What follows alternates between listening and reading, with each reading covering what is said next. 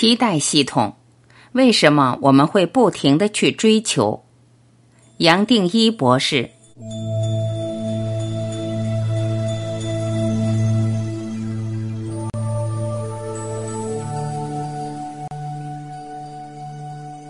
人间最期待的快乐，大概就是期待本身了。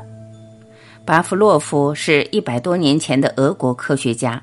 在圣彼得堡大学附设医院进行研究。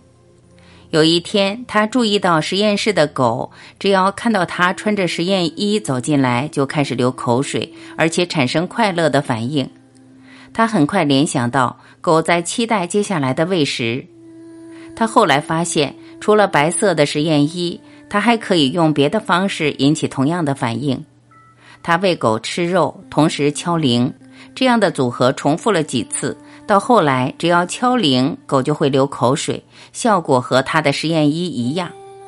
就这样，巴甫洛夫就发现了制约反射，而且认为这是学习的基础。无论动物或人，把一个刺激和自己的反应建立连接，这就是学习。这个发现使他得到1904年的诺贝尔医学奖。巴夫洛夫不光证实了制约反射的存在，也同时验证了一个非常古老的道理：熟能生巧。希腊七贤之一佩里安德在两千多年前就说过：“练习即是一切。”也就是说，任何学习，包括身心的快乐，都必须要重复再重复。以前的人认为快乐是可以学得来的。只要抑制负面的情绪，包括贪婪、嫉妒、恐惧，快乐自然就能浮出来。无论各个文化也都有禁欲、苦修、控制自己的感受的传统。透过练习，透过一再的重复，化为生命的习惯，等于是为头脑做了重新的制约，也就是学习。当然，用现代的语言。包括我所称的新的神经回路，谈的也是练习这个古老的学问。多巴胺和期待系统，从巴甫洛夫的制约学习演变出一套奖惩的理论。我们会发现，对奖励，也就是好的结果的期待，自然引领着我们去做某件事。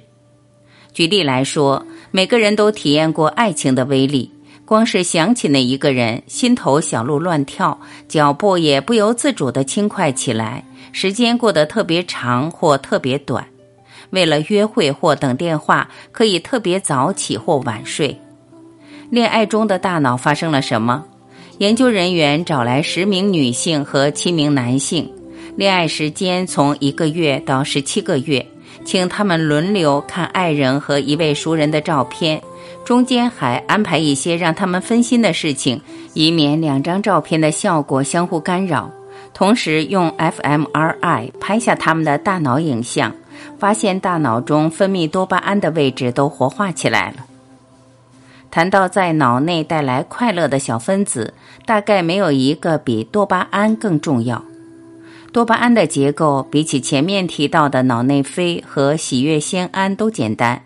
早在一九一零年，就已经在实验室用含有九个碳原子的左旋多巴，透过一个简单的反应，得到由八个碳原子所组成的多巴胺。然而，一直要到一九五七年，科学家才知道多巴胺也存在于脑部。再隔一年，才知道多巴胺不只是其他神经传导分子的前身，它本身就有神经传导的功能。在神经细胞受到刺激时，分泌出来传递讯息。这项发现后来得到两千年的诺贝尔医学奖。如果你看过电影《无语问苍天》，大概还记得，原本像蜡像一样躺在床上一动也不动的患者，在用药之后解冻了。这个药物就是左旋多巴，能通过血脑屏障在脑中转化成多巴胺。相信你看到多巴胺的结构会觉得相当不可思议。这么简单的构造，就是一个氨基再多连上几个碳氢的结构，就可以让我们的人生动起来，带来积极进取的快乐。不只是动起来，多巴胺还带来期待的心情，让人愿意为了美好感觉的奖励而去尝试新的经验、认识新的人、学习新的事物。就连刚到一个新的工作环境，都可能带来很多生理和心理的兴奋反应。就好像脑部有一套期待系统，又称奖励系统，带领着我们去投入，而多巴胺就是其中的主角。期待和奖励所带来的快乐其实不太一样，在追求的时候，主导着我们积极进取的是一种兴奋感。我们都看过小孩子为了一根还没到手的棒棒糖，多么开心的跳上跳下，或心甘情愿的去等待。对奖励的期待本身就带来快乐的心情。等拿到棒棒糖时，拆开糖果纸放到嘴里，期待已久的奖励终于实现了，化成甜蜜的心情和满足。有意思的是，奖励本身带来的快乐不像期待那么持久和激动，好像奖励到手那一瞬间也就到底了。科学家用“期待”和“奖励”这两个词来描述同一个系统，也正表达了这种快乐的两个层面。期待引领我们去追求，追求到的时候带来快乐的奖励，而这样的学习也就构成了正向的制约。期待系统完全受到多巴胺的作用，不光是带来正向的念头，还会促使我们去规划执行。说到这里，希望你忍耐一下。科学家凡事都要说明白的习惯，这个期待或奖励系统不是一个抽象的概念，而是在脑部有一个明确的脑区，和前几章提到的边缘系统，也就是情绪脑的位置很接近。